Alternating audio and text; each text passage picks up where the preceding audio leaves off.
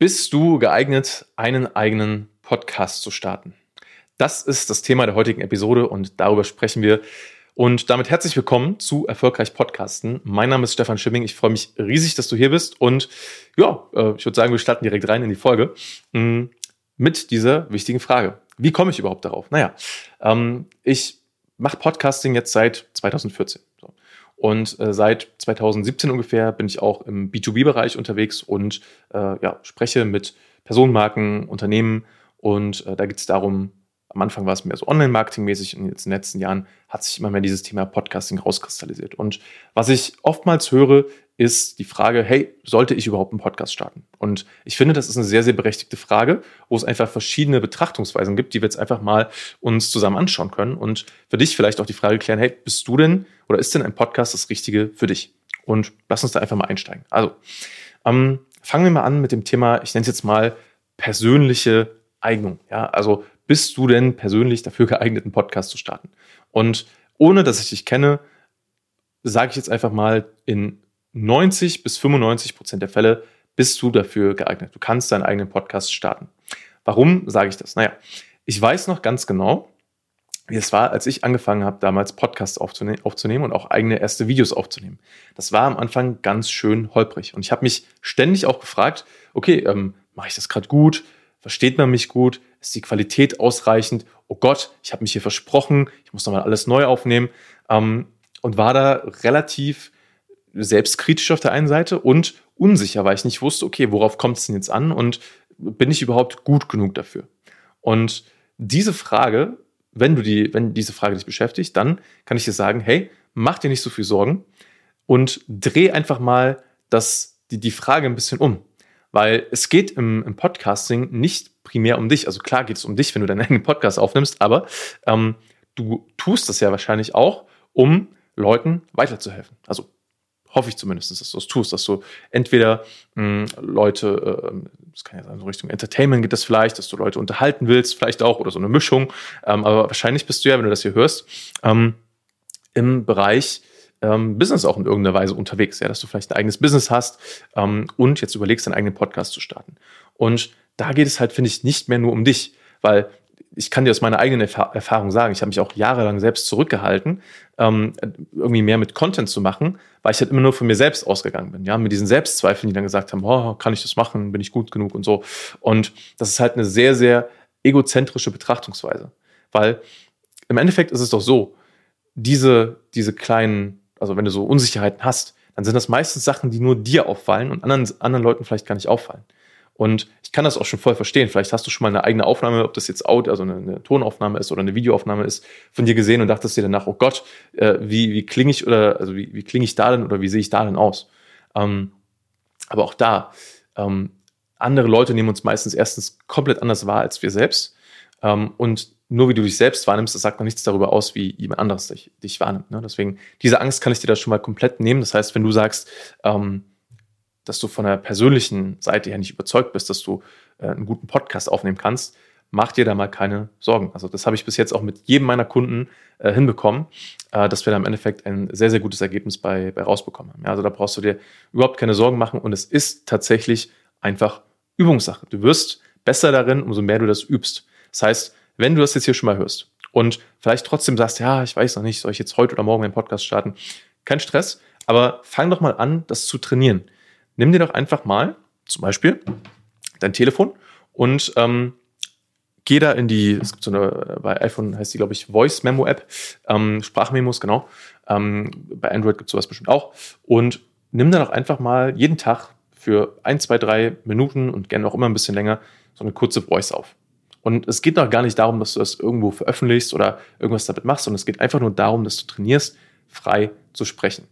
Und eins kann ich dir sagen, umso mehr du das tust, desto besser wirst du darin. Weil diese Podcast-Folge, was du gerade hörst, das ist nicht, nicht geskriptet. Ich mache das hier ähm, relativ free, äh, Freestyle. Also natürlich überlege ich mir, über was ich sprechen möchte und was die wichtigsten Punkte sind.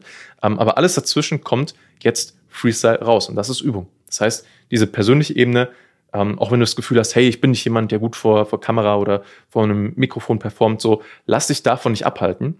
Mhm.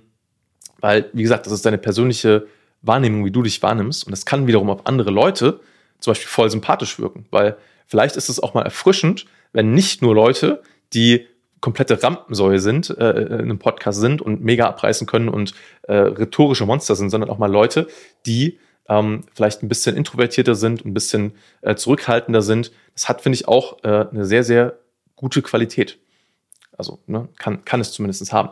Wichtig ist natürlich, ähm, das soll kein, keine Ausrede sein dafür, dass halt die, ähm, die, die, Qualität der Folge nicht stimmt und die Qualität der Aufnahme nicht stimmt. Aber das ist so eine wichtigste, äh, wichtige Betrachtungsweise, finde ich. Das ist die, das ist die eine Seite, die eine Seite der Medaille, sagen wir jetzt mal. Ähm, ob du geeignet bist dafür, einen Podcast aufzunehmen, die persönliche. Und wie gesagt, da kann ich dir sagen, in 90 bis 95 Prozent der Fälle ähm, bist du dafür geeignet. Auch wenn du, weiß ich nicht, vielleicht hast du einen Akzent ähm, oder äh, ähm, findest, dass du bestimmte Worte komisch betonst oder so, vielleicht hast du da ähm, Themen mit. Ich kann dich beruhigen, ähm, auch sowas wirkt eher sympathisch, als dass es hinderlich ist. Ja, wichtig ist, dass man dich gut versteht, dass du mindestens so ein paar Sätze gut aneinander rein kannst. Du solltest jetzt nicht zwischen jedem zweiten Satz irgendwie ähm sagen oder kurze Pause machen oder so. Ähm, ja, das sind halt so ein paar Faktoren, die wichtig sind für deinen Podcast. Das ist die eine Seite. Die andere Seite ist, wie oder wann macht es Sinn für dich, einen Podcast zu, zu haben und zu starten? Weil das einfach eine strategische Frage ist. Wenn du mich fragst, ja, betrachten wir das jetzt einfach mal so aus einer Business-Sicht, weil das ist für mich immer so der einfachste Gradmesser.